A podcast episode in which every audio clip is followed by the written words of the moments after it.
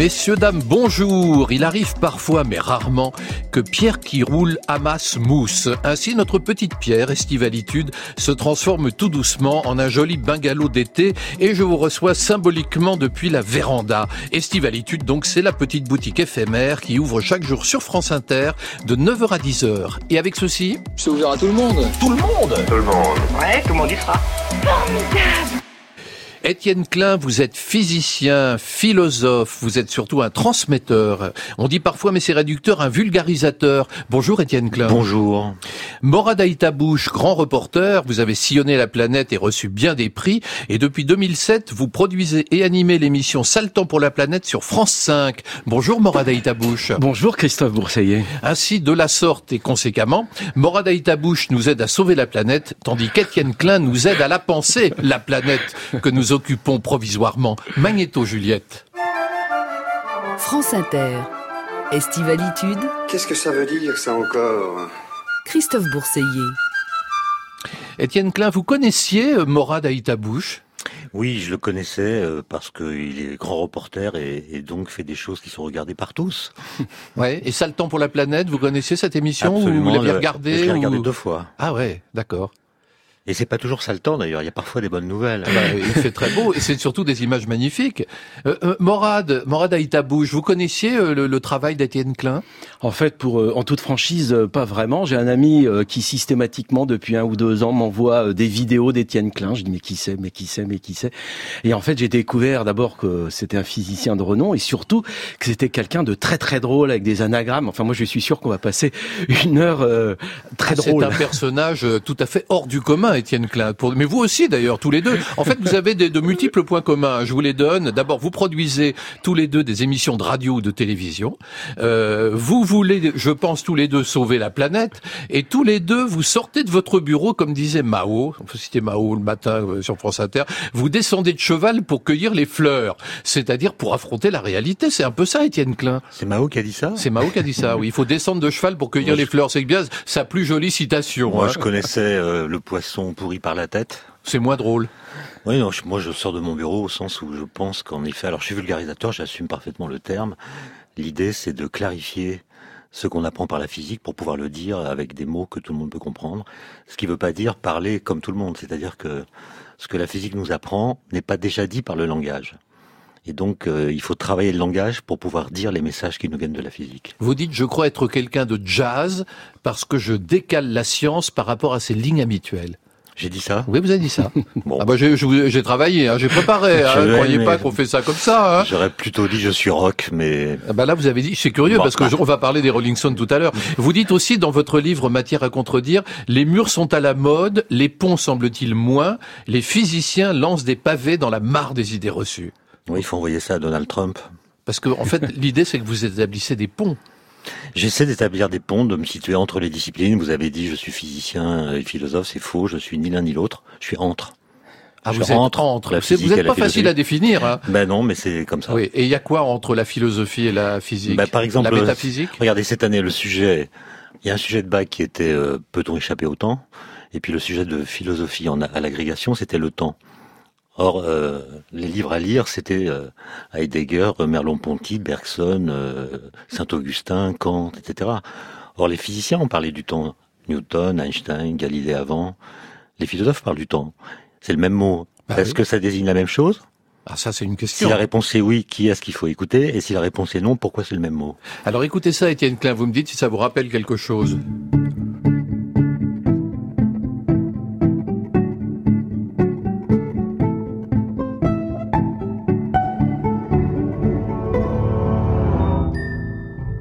La conversation scientifique par Étienne Klein.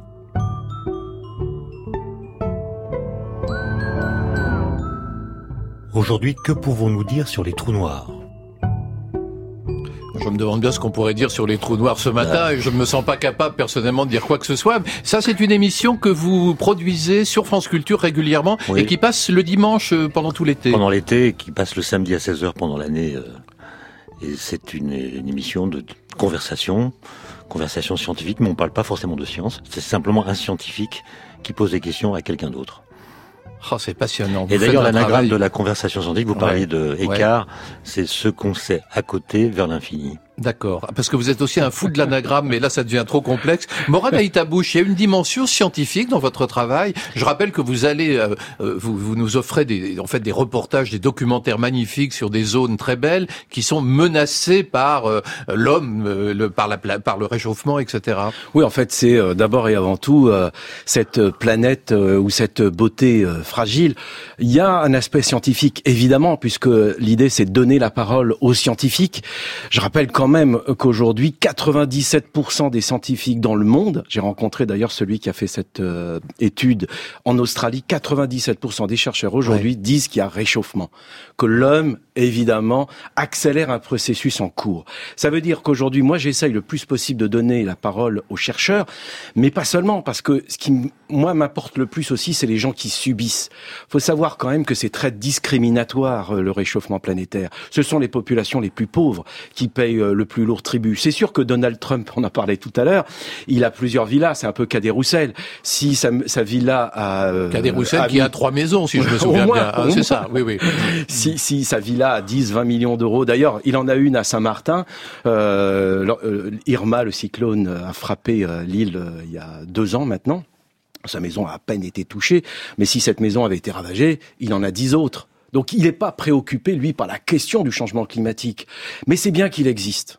Pourquoi? Parce qu'en fait, il permet aux scientifiques, encore et toujours, de mettre la question du changement climatique et du réchauffement planétaire au centre de, nos conversations. Quel est le sujet dont on parle le plus tous les jours? Le climat, la météo. Les gens ne savent pas qu'ils parlent climat, pensent qu'ils parlent météo parce qu'ils se disent oh il va faire beau aujourd'hui ou oh il fait plus chaud aujourd'hui. Alors c'est marrant que vous disiez ça parce que eh, moi j'ai lu quelque part qu'Étienne Klein vous dénoncez ce que vous appelez le populisme scientifique. Vous vous souvenez vous, vous faites ça? Vous dénoncez ça et vous, et vous parlez apparemment des climato-sceptiques justement. Je, ce que je dénonce c'est le fait qu'on utilise une sorte de bon sens pour contester la science. Or la science en tout cas dans sa version moderne, elle est apparue contre le bon sens, même contre l'observation. Quand vous faites tomber des corps de masse différentes, vous voyez que les plus lourds tombent plus vite que les plus légers. Oui, mais les scientifiques, c'est comme les médecins, ils sont jamais d'accord entre eux. Ah si, si, et Galilée dit tous les corps tombent à la même vitesse, ce qui n'est pas ce qu'on voit. Et donc cette loi qui dit que tous les corps tombent à la même vitesse oblige à réinterpréter l'observation et à dire que quand on fait des tomber des corps dans l'atmosphère, la gravité les fait tomber de la même façon, mais il y a d'autres forces liées à la présence de l'air qui créent des différences de vitesse entre les plus lourds et les plus légers. Donc comme le disait Bachelard, Gaston Bachelard, grand philosophe des sciences, faire de la science, c'est penser contre son cerveau. C'est-à-dire, c'est provoquer son cerveau. C'est penser contre son cerveau. Des idées que son cerveau ne pense pas spontanément. Ça, vous parle, Morad Tabouche Non, ce qui, est, ce, qui est, ce qui est important à dire, c'est vrai qu'aujourd'hui, les scientifiques, quand ils parlent climat, euh, on a tendance à ne pas les croire. Quand on va chez le médecin et qu'il diagnostique, par exemple, une maladie, vous allez voir éventuellement un deuxième médecin pour un deuxième avis, peut-être un troisième. Oui, voilà, ils sont jamais d'accord entre eux. Oui, mais à la fin, vous allez les croire si vous disent que effectivement vous avez cette maladie. Aujourd'hui, le problème majeur, c'est que vous allez voir 97% des chercheurs sur le climat, mais ils ne sont pas seulement climatologues, ils sont sociologues, ils sont économistes, en fait. C'est un spectre très très large. Vous allez les voir, et parfois on remet ça en question. Qui remet en question? C'est des Claude Allègre, c'est les journalistes qui, à un moment, invitent sur un plateau des gens qui vont débattre pour ou contre. La question aujourd'hui, c'est une question pédagogique. Comment expliquer aux gens ce qu'est le changement climatique? Pourquoi ça va nous affecter? Pourquoi demain il va falloir réfléchir autrement sur notre mode de vie? C'est ça qui est le plus important pour moi. Et c'est vrai que le scientifique, quand il est vulgarisateur comme Étienne Klein, c'est formidable parce qu'il ne parle pas à ses collègues, il parle aux Français, il parle aux gens qui subissent. C'est pour ça que c'est important. Tout à l'heure, vous me posiez la question est-ce que euh, j'interroge des scientifiques? Oui, mais les gens aussi qui subissent, qui voient un peu comme saint Thomas parce qu'aujourd'hui c'est une réalité. Il y a dix ans en Martinique, euh, le président de l'association des bananes, euh, des bananes euh, antillaises m'avait dit "Oh le réchauffement planétaire, mais c'est vous qui avez un réchauffement du cerveau. Dans 50 ans, vous ne serez plus là pour justement qu'on vous montre que ce que vous dites aujourd'hui est faux." C'est fou. En tout cas, c'est une chanson pour vous, Morad, du coup, puisqu'elle parle de la nature, ces beaux rivages de Dominique A.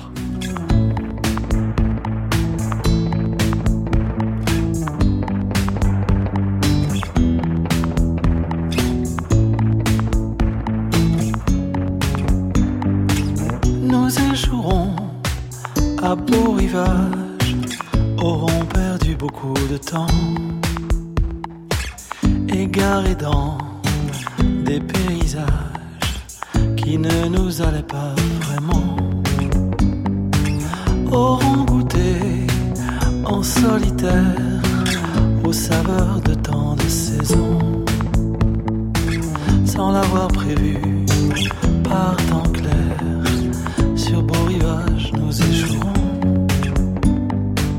Avant qu'on voit tes mondes meilleurs, à force de marche entravée,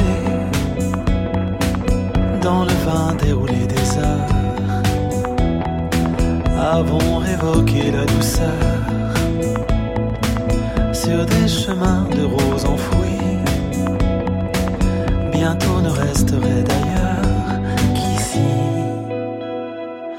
Nous échouerons à beau rivage, l'endroit parfait qui nous attend. Auront perdu beaucoup de temps. Par d'autres lieux pris en otage. Auront connu en solitaire. Les teintes de tant d'horizons sans l'avoir prévu par temps clair. Sur beau rivage nous échouerons nous sommes heurtés à des barrages à des croix tout juste dressées à travers l'an des marécages sans chemin avons rebroussé essuyant des larmes d'orage au fond de vallées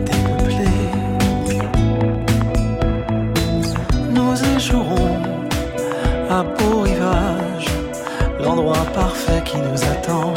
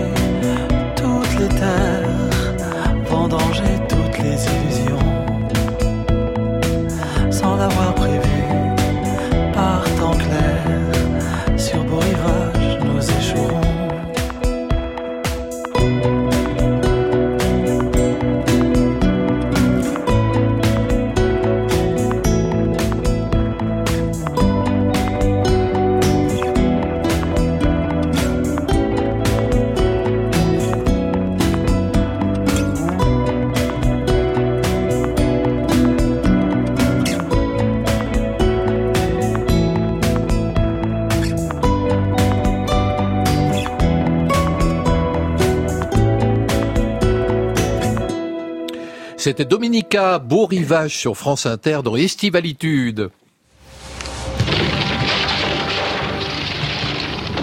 Éboulement, recul des glaciers. À mesure que la température augmente, les Alpes souffrent.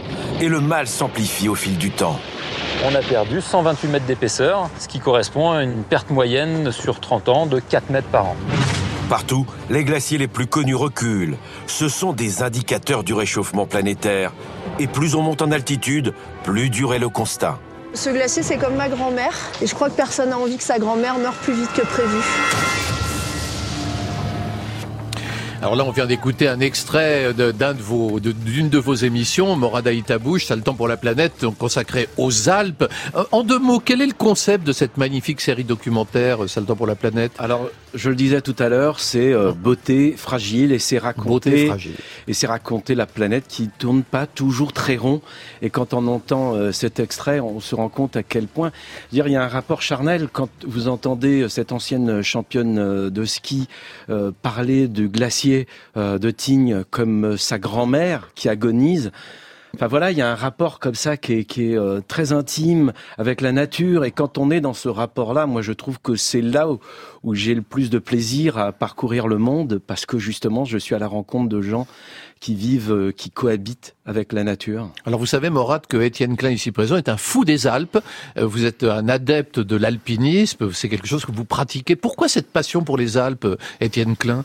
Moi, j'ai pas mal voyagé ailleurs que dans les Alpes, et à chaque fois, je reviens aux Alpes parce que euh, j'y ai des amis, et puis euh, le granit de Chamonix, euh, il est difficile à trouver ailleurs. C'est votre granit? Non, je dirais pas ça. Mais vous, vous votre plaisir, c'est grimper, c'est ça? C'est grimper et courir. Ah oui, vous courez euh, avec un dénivelé hallucinant, c'est ça? Non, il y a des courses qu'on appelle des trails, des ultra Ah trails. oui, vous faites de l'ultra trail. Qui sont des expériences très passionnantes à vivre. Morad, en quoi les Alpes sont-elles menacées?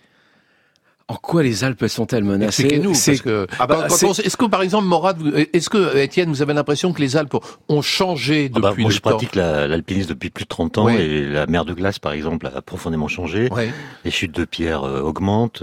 L'isotherme zéro, c'est-à-dire la, la zone en deçà de laquelle il fait moins de zéro systématiquement, se déplace. Ça se mesure. Et donc, on voit bien que le réchauffement agit là de façon euh, visible. Sur la mer euh, de glace, Oui, il y a oui. le, le- le pic des Drus, euh, qui est euh, un symbole pour euh, les guides de haute montagne de Chamonix. Malheureusement, 500 mètres euh, se sont écroulés. Ça veut dire que cette fragilité dont on parle, si on devait à un moment ou à un autre euh, parler d'un symbole du réchauffement de la planète, les Alpes seraient probablement des meilleurs exemples. Sûrement pas le Kilimandjaro comme euh, certains ont pu le dire à une époque, hein, les neiges éternelles, etc. Non, les Alpes aujourd'hui souffrent. Et quand on voit, et vous le regarderez euh, le, le 24 juillet sur France 5, hein, je précise France 5 parce qu'ils sont fidèles depuis 2006. C'est quand même assez rare de parler aujourd'hui de réchauffement planétaire parce qu'à l'époque, c'était beaucoup plus compliqué d'imposer une idée pareille. Tout Il y a le très monde- long- Oui, oui, c'est vous qui avez imposé cette idée-là. alors imposer, euh, j'ai hélas pas ce pouvoir, j'aurais bien aimé, mais euh, pendant près de 25 ans, je couvrais les conflits euh, partout dans le monde, et c'est vrai que on me disait de plus en plus régulièrement, ah, c'est très anxiogène, les films sur les conflits, la guerre, la misère dans le monde, etc. Et je cherchais une idée, comment continuer à parler du monde qui souffre, euh, tout en allant à l'extérieur, parce que pour moi, ce qui est le plus important, c'est d'ouvrir les Français à autre chose que notre nos frontières hexagonales. Et je me suis dit finalement, le, le réchauffement planétaire, euh, le fait que ça soit très discriminatoire, ça touche d'abord et avant tout les populations les plus fragiles dans le monde, Bangladesh, Inde, Sahel. Et c'est vrai que c'est une idée qui finalement euh, bah, s'est imposée. Et, euh, et France 5, euh, à l'époque, très franchement, et encore aujourd'hui, hein, on sent qu'ils ont une très grande ambition par rapport à la planète, parce qu'il faut impérativement, et moi je pense que c'est essentiel aujourd'hui, il faut en parler. Il faut en parler et, en parler en, euh, comment dire, avec euh, de la pédagogie. Il faut pas être dans le débat houleux, il faut pas être dans l'affrontement. Non, en gros, on va passer un, on va avoir une tempête parce que on réfléchit de moins en moins au monde de demain. C'est-à-dire qu'on n'est pas dans une utopie. Comment vivra-t-on dans 50, 100 ans? On sait que de toute façon, avec le réchauffement planétaire, à un moment ou à un autre, on va devoir affronter une tempête. Tous. Alors vous avez été euh, longtemps reporter de guerre, hein, euh, Morad Aïtabouche. euh, vous disiez à l'époque, à l'époque, 80% de mon boulot c'était la couverture des conflits. Je voudrais juste qu'on écoute un tout petit extrait pour avoir une idée euh, de l'un de vos reportages. C'était en Bosnie en 1996. Nous sommes dans le fief des Serbes de Bosnie, là où vit actuellement l'un des hommes les plus recherchés au monde. Ce jour-là, nous avions rendez-vous avec lui, avec Radovan Karadzic, poursuivi pour crimes de guerre et crimes contre l'humanité. On le disait barricadé, terré dans un véritable bunker, mais autour du palais présidentiel, nous ne compterons pas plus de cinq ou six hommes armés de Kalachnikov. Oh là là, on a l'impression d'être dans un, un film de SAS, hein, tel que vous nous présentez. J'a- J'adore euh, Gérard de Villiers, je trouve, Ah quand bah, il je- je raconte la bien, géopolitique. Alors vous Ah, avez, vous avez couvert l'Afghanistan, le Kosovo, l'Irak, l'Algérie, la Somalie, le Sierra Leone. Juste une question, on dit que les reporters de guerre sont parfois inconscients. Quels sont, euh, le- quel est le plus grand risque que vous ayez pris? Quel est le plus grand risque? Je sais pas, peut-être de... Il paraît que vous avez été arrêté aux Comores en 2003. Oui, parce qu'en fait, je suivais, euh, j'étais en immersion avec des anciens de Bob Denard qui euh, tentaient un coup d'État. D'ailleurs, il y avait euh, parmi eux Philippe Verdon, qui ensuite a été euh, kidnappé et qui a été euh, assassiné. Euh, non, non. Donc le- vous avez été arrêté pour tentative de coup d'État. Oui, alors euh, l'histoire est un peu plus compliquée parce que j'enquêtais parallèlement aussi sur euh, des fonds euh, qui avaient permis à des partis politiques français euh, d'être financés et donc ça ne plaisait pas beaucoup. Et euh, le procureur à l'époque avait une liaison avec euh, quelqu'un de l'ambassade de France qu'on ne citera pas et il avait trafiqué mon passeport pour me dire que mon passeport était faux et que j'étais un mercenaire moi-même alors que j'étais envoyé officiellement par Canal+. Mais pour revenir deux secondes sur Radovan Karadzic, faut quand même imaginer qu'à l'époque, on est en pleine guerre, hein, et que grosso modo, tout le monde est convaincu que Radovan Karadzic se terre, se planque, et il était au vu au sud de tout le monde. Il avait des complicités au sein des armées alliées euh, pour pouvoir passer, euh, comment dire, euh, les, les checkpoints. faut quand même savoir que lorsque je lui pose la question, mais comment vous faites euh, pour ne jamais être arrêté? Il est parti d'un rire très très gras en me disant, mais je suis chez moi. En gros, il avait des vraies complicités c'est ça qui est le plus terrible. Euh, j'ai rencontré aussi Radko Mladic, j'ai rencontré Arkan. En gros, c'était les pires salopards de la guerre en ex-Yougoslavie. En plus, avec mon profil. Je m'appelle Morad Eitabou, j'étais du côté des Serbes.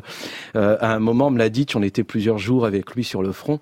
Et puis, il y a son chef d'état-major qui vient euh, voir mon interprète et qui lui dit, c'est marrant, mais il a quand même un peu des traits euh, arabes. Et mon, euh, mon oui, interprète- l'ennemi bosnien qui était musulman à l'époque, il faut préciser et- ça. Exactement. Et mon interprète lui dit non non il est juif, il s'appelle David. et à l'époque les Serbes pensaient comme euh, les Juifs, en tout cas les Serbes pensaient comme ça, ce qui est complètement stupide, mais qu'ils étaient un peuple complètement euh, comment dire. Bon, il y avait aussi des tortionnaires. euh, dans- n'importe il n'y avait pas que des tortionnaires que chez les Serbes. Hein, aujourd'hui, Non, non, c'était plus nuancé que ça. hein. Clairement, j'ai fait un film sur euh, sur Srebrenica. Évidemment, euh, je mets en cause les Serbes parce que c'était une Ah, politique planifiée de, de, de, de génocide, mais du côté des Bosniaques comme du côté des Croates qui sont finalement les grands vainqueurs de cette guerre. Les Croates, aujourd'hui, euh, faut quand même pas oublier que c'était les Oustachis hein, euh, pendant la Pendant Seconde la Guerre Seconde Guerre mondiale. mondiale, hein, oui, c'était oui. donc les, les nazis. pro-nazis, exactement. Oui.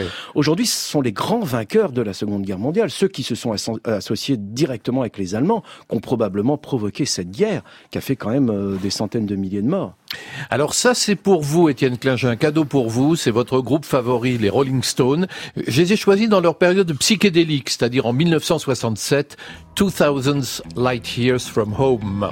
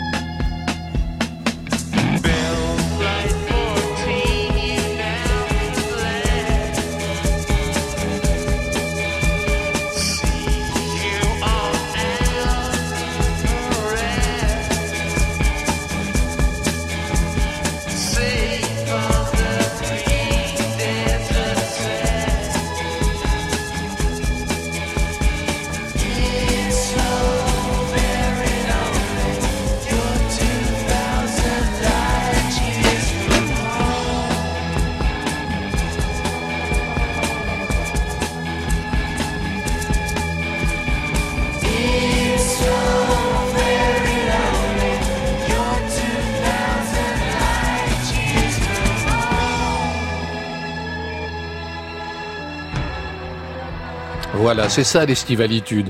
Nous voici à 2000 années-lumière de la maison, 2000 Light Years from Home. C'était mon petit plaisir du matin. Les Rolling Stones, bien sûr. Estivalitude sur France Inter. Étienne Klein, je trouve que vous ressemblez un peu à Keith Richards. Ah bon Est-ce que j'ai raison En tout cas, ça me fait plaisir. Il y a quelque chose. Hein. C'est une, passion les Rolling Stones, je crois. Mais non, je, je, Pas du je- tout. c'est pas- Vous détestez non, ce groupe j'ai- Je n'écoute que les Rolling Stones, mais Ah, c'est pas une passion. Que les Rolling Stones. Mais pourquoi Mais- Qu'est-ce qui vous plaît Non, tant mais dans les Rolling Stones C'est un peu comme les Alpes. Je reviens toujours aux Alpes. Ah ouais, vous Et êtes un obsessionnel. Même si je fais des excursions loin des Rolling Stones, j'y reviens toujours. vous me fascinez D'ailleurs, ils- ils jouent ce soir vous qui vous situez, ils jouent ce soir où? À la Nouvelle-Orléans. Ah ils ont décalé une journée à cause de l'ouragan. d'accord. Et voilà, ils jouent depuis 54 ans ensemble. Vous les avez vus combien de fois en concert? Je crois que c'est sept fois. Sept fois. Hmm. D'accord. La première fois, c'était quand? C'était à Longchamp. Euh, 1982. Sans doute, oui. J'y étais. Ah bon et le jour, et il y a eu deux soirs. Ah bah, je Un soir, pas, j'étais un soir. Non, il faisait beau. Ah bah- Le ah soir bah, où j'étais, il faisait beau. celui Moi j'étais au. Parc des Princes, il pleuvait des cordes, mais il pleuvait des cordes. Mais il jouait. Mais il jouait, voilà. exactement. Et j'ai découvert les Rolling Stones en 1975 avec Eli Chouraki qui m'a emmené à un concert des Rolling Stones. Alors là, c'était quelque part euh, du côté de la porte de Saint-Ouen. Palais des Sports de la porte de Saint-Ouen. Enfin Mais- bref, j'ai une question raconter- pour Morad. Est-ce qu'il sait qu'il y a un Oui. parti écologiste américain qui vient de se créer, qui il y a peu de membres évidemment, qui a choisi comme slogan il faudrait qu'on commence à s'inquiéter de l'état de la planète que nous allons laisser à Keith Richards. Alors j'ai entendu ça dans une de vos émissions, figurez-vous. Alors, Étienne K, il y a quand même un truc formidable avec vous, c'est que vous avez écrit un livre coécrit avec Jacques Perry-Salkov qui s'appelle Anagramme renversante ou le sens caché du monde. Je sais, je sais que l'anagramme d'Étienne Klein, c'est Nine Kein Télé. Non, pas de télé en allemand. Heureusement qu'on est à la radio, Étienne C'est Klein. pour ça qu'on est à la radio. Bien sûr. Mais il y a aussi euh, Like 19. C'est quoi Light 19 C'est comme si j'avais 19 ans. Ah ouais, d'accord. C'est mieux, non Ah ouais, c'est génial. vous en avez beaucoup des, des Cousteau, c'est quoi Cousteau? Non, le commandant Cousteau, ça donne euh, tout comme ça dans l'eau. Non, c'est quand même incroyable. Qu'est-ce que ça révèle? C'est l'inconscient? L'anagramme est un révélateur Non, de l'inconscient? c'est du hasard pur. hein. Il n'y a pas de sens hasard caché. euh, mais ça marche. Ça m'a s'appelait beaucoup parce qu'on est tous un peu kabbalistes. Ah, c'est votre Même côté si on-. Non, moi je le suis pas du tout, mais je remarque que beaucoup de, beaucoup de gens le sont. Par exemple, mon ami Jacques Perry-Salkov, que vous venez de citer, Ouais. a trouvé récemment, pendant les grèves de la SNCF, euh, l'anagramme de la SNCF. C'est quoi? La Société Nationale des Chemins de Fer Français. Ouais. Ça donne Tes doléances faisaient chier le monde. En fait, ce qu'il dit pas, parce que moi, il me l'avait raconté en coulisses, Non, non, non, c'est la réaction. Non, peut pas. La réaction du président de la SNCF. Ouais, que j'avais croisé sur un quai. Et je Ah, lui ai qu'est-ce qu'il vous a dit? Mais a, il a fait demi-tour. bah, Vous êtes trop subversif, écoutez, c'est plus possible. Alors, il y a une histoire dans votre vie qui est, qui est, qui est incroyable, j'avoue. Euh, euh, Étienne Klein, euh, c'était be- beaucoup plus jeune, à 30 ans. Vous veniez de gagner une course à pied, ce que j'ai Mhm. lu. Euh, et puis à ce moment-là, un médecin vous a, vous a diagnostiqué un cancer à la gorge et vous donnez six mois à vivre. Et c'est... Ouais, c'est une histoire plus longue que ça. Mais oui, mais en enfin, gros, je la euh, résume voilà. parce que nous sommes Non, Moi, j'étais malheureusement... en pleine forme et on m'annonce que je suis malade. C'est ça. voilà, vous étiez en pleine forme. Vous venez de gagner un ultra trail. Non, non, non, un cross, un petit Un, cross. un cross. Vous enfin, pardon, hein, j'y connais Non, rien. non, donc, mais- vous savez, déjà me déplacer d'un point à un autre à pied, ça me Le cross, de, difficile. le cross de Supélec. C'est la seule Mais- course que j'ai jamais gagnée. Et ce, qui est- ce qui était fou, c'est que ce diagnostic qui vous a fait croire pendant plusieurs mois que vous étiez mourant Hmm. était erroné. Oui, mais j'ai perdu la voix. Enfin, j'ai, mais ma, ma devise de l'époque, après qu'on m'ait opéré et que j'ai perdu la voix, ça a été, il vaut mieux avoir une extinction de voix qu'être en voie d'extinction. C'est tout à fait vrai. À, Ouais, à qui oui. le dites-vous À Euh, qui le dites-vous Ah, Mais on peut Klein. rééduquer sa voix et ne parler qu'avec une seule corde vocale. Vous dites aussi, je bouge pour me prouver que je ne suis pas mort. J'ai dit ça. Ah bah oui, mon vieux, vous l'avez dit. J'aimerais bien connaître vos sources. Bah, mes sources sont les nombreuses interviews que vous avez données au cours de votre vie. Euh, Morad euh, Aïtabouche, quelle question voulez-vous poser à Étienne Klein? Question, euh, en fait, euh, que je me pose moi tous les jours. Quel monde, euh, comment est-ce qu'on peut vivre demain plus en harmonie avec la nature? En fait, comment est-ce qu'on va pouvoir enfin euh, peut-être résister à ce qui Alors, nous attend? La façon dont vous me l'aviez formulé, c'était pas mal. C'était un autre monde plus en phase avec la nature. Est-il possible? Bah, la nature, c'est quelque chose qui devient difficile à voir. Moi, je pense que, enfin, mon, mon, mon travail, c'est plutôt de de travailler à la diffusion des connaissances, et je découvre que c'est pas du tout une, c'est pas du tout simple. Moi, quand j'étais plus jeune, je pensais qu'il suffisait d'expliquer les choses pour qu'elles soient comprises telles qu'on les avait expliquées, et je découvre qu'il y a toutes sortes de biais qui font que les messages sont déformés. En fait, nous avons tous beaucoup de connaissances y compris scientifiques. Nous savons tous que la Terre est ronde, Mm. nous savons tous que l'atome existe, nous savons- savons tous que l'univers est en expansion, mais nous ne sommes pas capables de dire comment ces choses-là ont été sues dans l'histoire des idées. Par exemple, si je dis que la Terre est ronde, je ne suis pas forcément capable de dire comment on a su, au cours de l'histoire, qu'elle était ronde. Mm. Par quels arguments ça a été démontré, etc. Et comme les canaux de communication d'aujourd'hui font circuler de la même façon des connaissances, des croyances, des, copi- des, des commentaires, des opinions, des faits, des actualités, des fake news, les statuts respectifs de ces différentes choses se contaminent. Et quand quelqu'un parle d'une connaissance, on, se demande si c'est pas un petit peu une croyance. Quand on parle d'une croyance, on se demande si elle ne contient pas une part de connaissance, etc. Et il y a une grande confusion. Euh, il y a 15 jours, un sondage est paru qui m'a traumatisé. Les gens savent qu'il y a un réchauffement, euh, réchauffement climatique, d'après ce que dit ce sondage, mais ils sont 69% à penser qu'il est dû au nucléaire. Alors, le- on peut reprocher, tout, on peut reprocher tout ce qu'on veut au nucléaire, mais pas ça. Mm. Et donc, je me demande euh, si il y a quelque chose qu'on a mal fait ou qu'on a mal compris dans la façon dont les propos circulent. Mm. Et moi, je pense que, pour répondre à la question de Morad, euh, à la place où je suis, euh, il s'agit de travailler à ce que nous décidions du futur en tenant compte de ce que nous savons. Mm. Alors a- que nous sommes capables de développer toutes sortes de stratagèmes intellectuels pour ne pas croire ce que nous savons. Par exemple, si les climatologues nous disent des choses qui nous déplaisent, alors nous trouvons des arguments fictifs pour contester ce qu'ils disent. Absolument, en s'appuyant sur le fameux bon sens Le bon sens. à la science. Ah, il fait froid au mois de mai à Paris, donc il n'y a pas de réchauffement. Comme Voilà. si la température à Paris était indicatrice de la température Il faisait de frais ce matin, il faisait frais ce matin. Hein. Je sais pas si vous avez remarqué, moi quand je suis venu à la maison de la radio, j'ai failli mettre une laine hein, quand Il y même. a, il y a- pardon, mais il y a Albert Moukaïber, qui est docteur en neurosciences, qui est un ami avec qui j'adore discuter et qui dit euh, l'illusion de la connaissance est parfois plus dangereuse que l'ignorance. Et c'est vrai, on, on a l'impression de savoir et on écoute quelqu'un parce qu'on est proche de lui, on va pas écouter l'autre.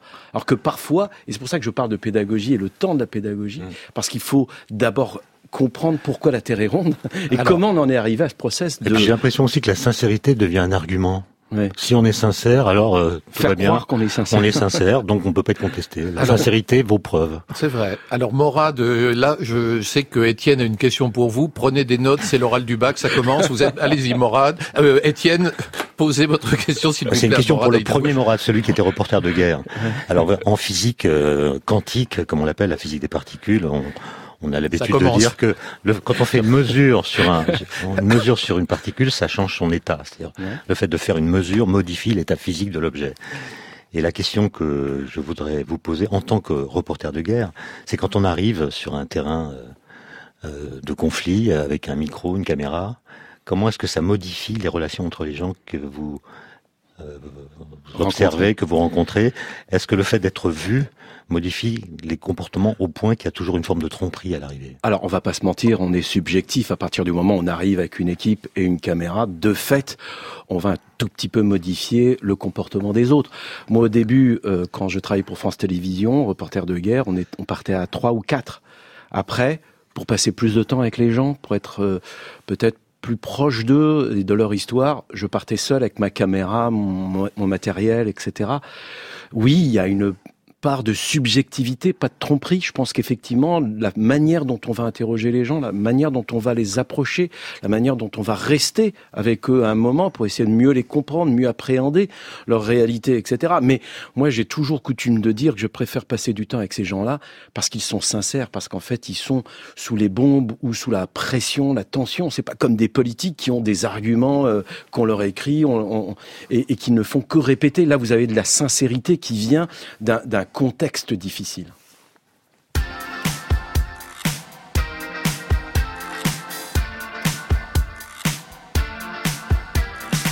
Estivalitude. Christophe Bourseiller sur France Inter. Mirror, mirror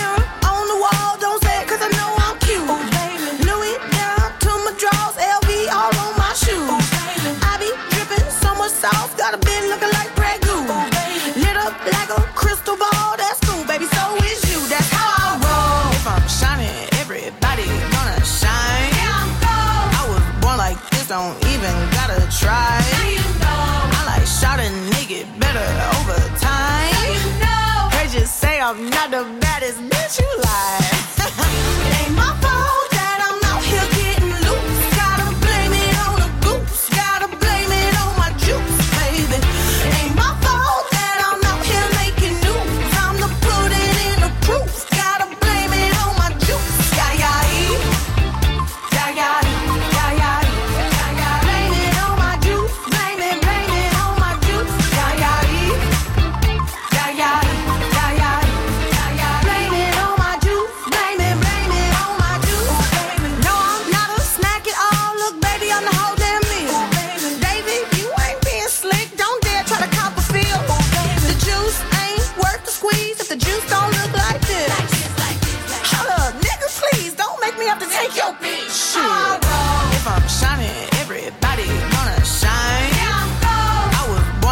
don't even gotta try.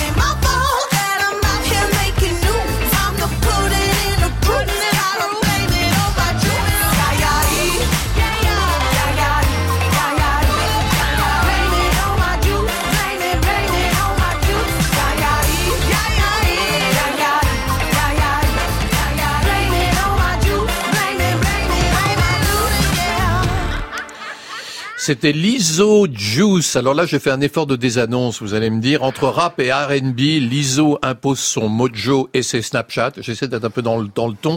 Une programmation fuzzy groovy, ce qui veut dire pelucheuse et dans la note, je précise quand même, de Muriel Pérez.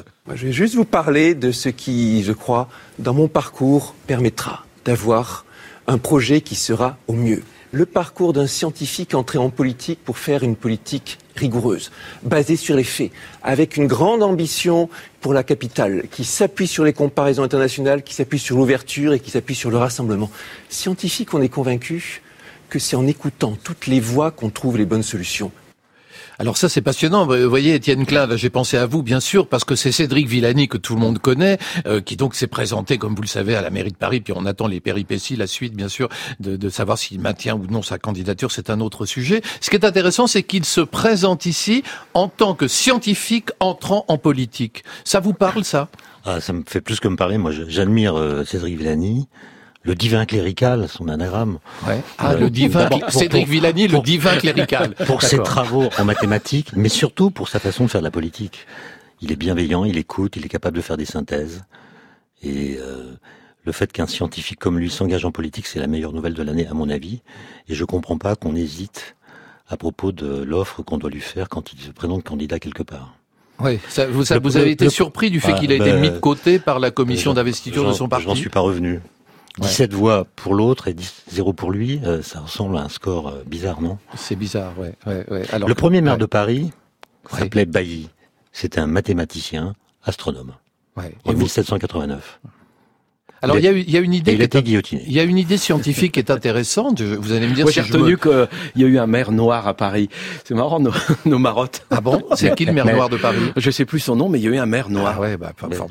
C'est deux marottes compatibles. Oui, oui. Ce sont des marottes compatibles. Il y a une notion intéressante chez Emmanuel Macron. Vous allez me dire ce que vous en pensez. On va l'écouter euh, qui en parle.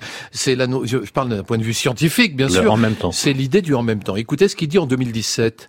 Je continuerai à utiliser en même temps.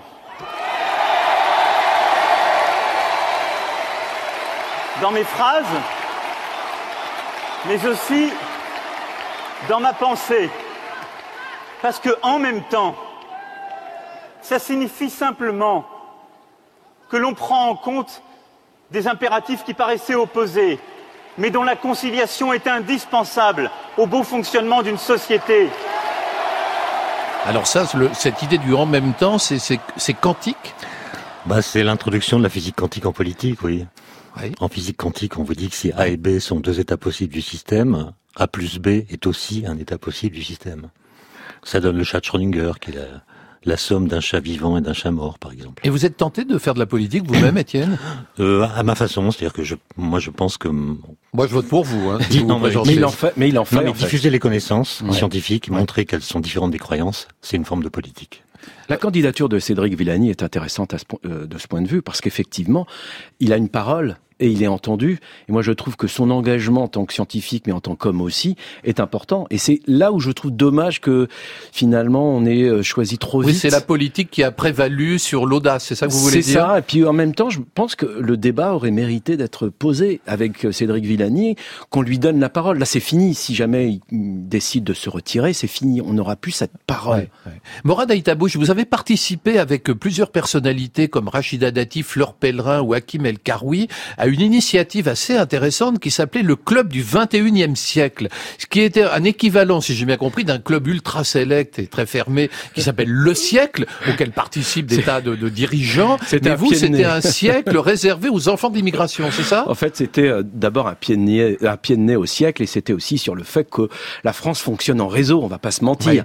Et donc, on avait créé ce réseau en disant finalement, nous qui sommes issus de cette immigration, qui avons eu la chance euh, de pouvoir étudier dans l'école laïque et républicaine, bah, à nous de rendre ce que la France nous a donné. Et donc, on avait décidé de transformer avec ce club euh, des gens qui étaient spectateurs de cette histoire. Faut quand même pas se mentir, on a toujours été spectateurs d'une histoire qui est celle de la France. Et on a dit, il faut qu'on devienne acteur. Acteur, acteur. Et en devenant acteur, on s'engage, parce que moi j'adore aussi euh, l'idée d'engagement. C'est toujours un peu difficile pour un journaliste, mais c'était l'idée que pour moi la France ne peut être que plurielle. Aujourd'hui, notre patrimoine génétique, quand on parle de la France, moi je suis français, je le revendique. Hein, J'ai des origines euh, d'origine algérienne, kabyle, algérienne, kabyle, amazir, euh, l'homme libre, je les revendique euh, parfaitement. Moi, je trouve que c'est ce qu'il y a de plus formidable. Notre patrimoine génétique aujourd'hui, il a évolué. Qui sait que Clovis ne parlait pas français? Qui le sait aujourd'hui? Bon, qu'est-ce qu'être français? Ça, c'est des vraies questions. Moi, je me revendique parfaitement français, mais avec ces aspérités qui font que la France demain sera plus forte.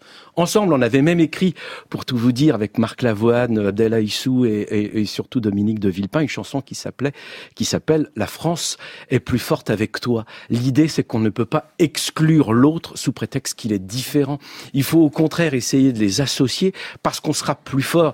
Quand on reprend, puisque vous citiez tout à l'heure euh, le, le président Macron, Make the planet great again, évidemment qu'il faut la faire ensemble. C'est pas chacun de son côté par des petits gestes. Il faut que ça soit volontariste. Il faut que chacun d'entre nous, que ce soit les scientifiques, que ce soit euh, les, journalistes, que ce soit aussi euh, les citoyens, parce que j'ai créé récemment euh, quelque chose qui s'appelle On prend le relais, parce que je crois beaucoup, moi, au mouvement citoyen, au fait de pouvoir pousser les politiques à agir.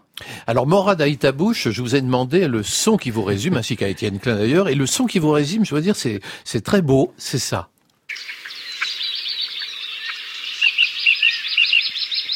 Bon, alors vous allez me dire, oui, bon, c'est les petits oiseaux, sauf que dans, dans votre voix, Morad Aïtabouche, pour, pour, vous, ça a une signification très particulière. Alors, pour deux bonnes raisons. La première, c'est qu'effectivement, malheureusement, on sait aujourd'hui que les insectes ont tendance à disparaître dans nos campagnes. Mais c'est aussi un son que j'entendais lorsque le, euh, les canons, que les armes se taisaient.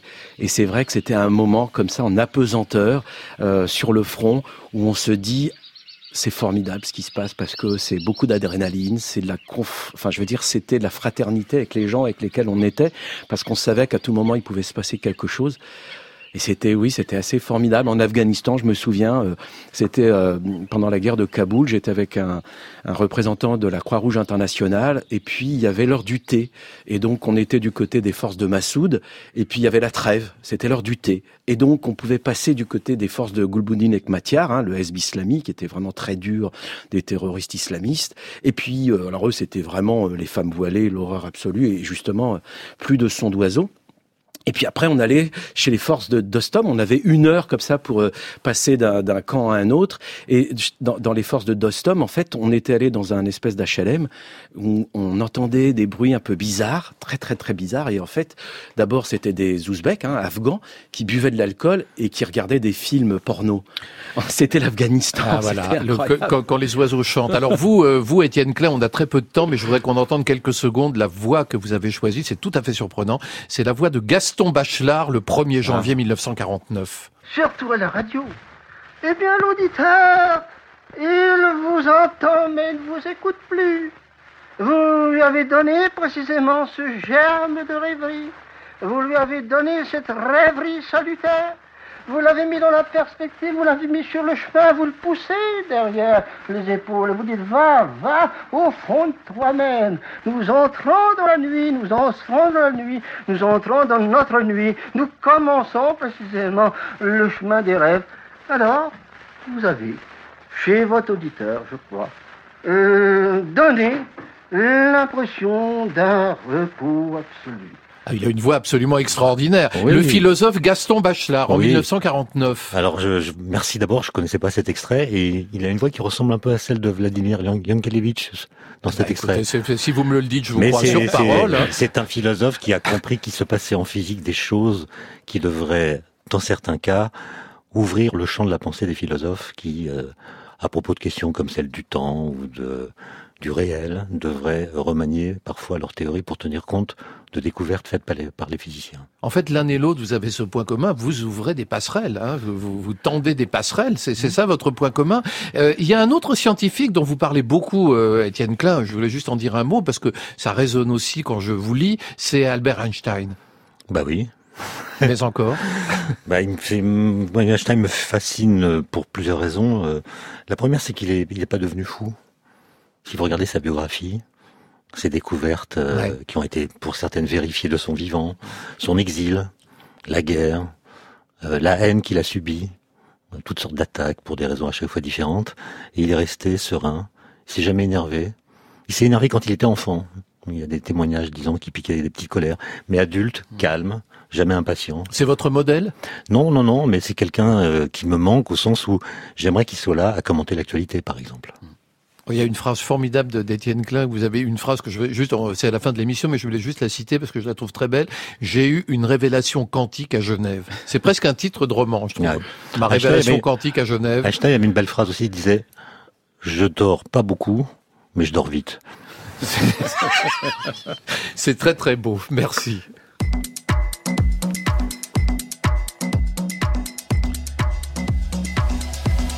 Alors, je vous remercie infiniment, euh, Étienne Klein et Morad Aïtabouche. Vous avez tous les deux fait preuve d'une remarquable estivalitude. C'était non, c'était important pour nous, bien sûr. Alors, euh, Morad Aïtabouche, votre émission temps pour la planète redémarre donc ce mercredi 17 juillet à 20h50 sur France 5. C'est quoi le thème ce mercredi? Ce seront euh, donc euh, les Landes et ensuite euh, la Martinique. La Martinique, les Landes. Étienne Klein, on peut vous entendre sur France Culture dans la conversation scientifique chaque dimanche d'été de 17h à 18h. Et je rappelle vos deux derniers livres, Matière à contredire aux éditions de l'Observatoire, Qu'est-ce que la gravité aux éditions du No Et puis vous dirigez une, une collection. ». Une collection qui s'appelle « Comment a-t-on su ?» C'est une sorte de pendant du que sais-je. On explique comment on a su certaines choses qui sont, euh, par exemple, le fait que la Terre est ronde ou le, que l'atome existe. Quels sont les arguments qui Quels ont sont fait les, les auteurs de cette collection Alors François Parcy a écrit L'histoire secrète des fleurs. Oui. Il a compris comment il s'est passé que les fleurs ont colonisé la planète grâce à une vie sexuelle dont il dit bah, c'est pas la peine d'en dire plus, on n'a pas le temps, hein, c'est- c'est bon, c'est bon. Alain, Alain Ri- Riazuelo, pourquoi la Terre est ronde? Bah, je vous remercie beaucoup. Alors, vous pouvez réécouter, podcaster cette émission sur le site de France Inter. Estivalitude est réalisée tout l'été par Juliette Medevielle. L'émission a été préparée par Saad Merzac, Pierre Goulancourt et Astrid Landon. À la technique aujourd'hui, Johanna Cabrit. Notre boutique éphémère réouvre bien sûr demain à 9h sur France Inter. Je recevrai Audrey Pulvar et Sergi Lopez. Ah, ah, je crois que la liaison est établie avec Laurent Delmas qui se trouve à la fête de la crêpe à Binic. Alors Laurent, y a-t-il des crêpes Je originales vais vous cette année passer, on va voir, tout le monde va entendre que je suis à côté Mais de vous. bien Voilà, sûr, vous venez nous parler de Mais- votre belle émission. Ciné qui chante reçoit aujourd'hui l'actrice belge Salomé Richard et avec elle nous entendrons les chansons des films de Jarmusch, Demi, Daldry, Quaron, Kislovski, Grimaud, Zemeckis et quelques autres. Bah écoutez, c'est un très beau programme. Je vous remercie beaucoup, mon cher ami. Et donc moi demain, j'ai qui? Alors demain, je me retrouve donc avec Audrey Pulvar. On parlera de l'Afrique et avec Sergi Lopez.